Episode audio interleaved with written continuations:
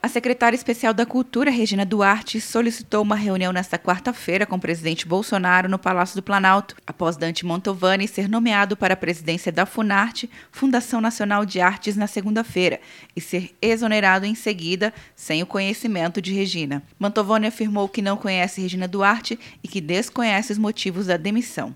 A secretária Regina Duarte, eu, eu nunca conversei com ela, não sei. Eu sei que na semana passada houve um contato no Planalto para eventualmente eu voltar à Funarte. Inclusive, é, um contato de um, de um assessor do Planalto é, não foi nada muito certo também. Ele disse que ia falar com o presidente, que ia ver se, se era possível voltar e se eu teria interesse. Falei, não, pode ser. O nome de Mantovani se tornou conhecido por causa de um vídeo em que associa o rock ao satanismo e que, de acordo com ele, foi um discurso indireto sobre um livro. Mas ficam falando, falando como se aquela frase fosse minha. Eu estava citando o livro, estava dando uma aula. Eu falo no começo do vídeo, inclusive, que é uma resposta a um aluno, né, que foi pedido isso.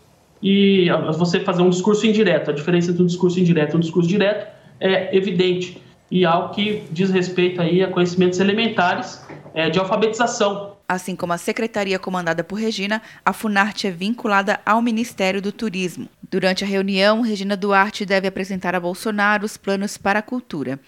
Quer um ano sem mensalidade para passar direto em pedágios e estacionamentos? Peça a Veloy agora e dê tchau para as filas. Você ativa a tag, adiciona veículos, controla tudo pelo aplicativo e não paga mensalidade por um ano. É por tempo limitado. Não perca. Veloy. Piscou, passou. De Brasília, Luciana Castro.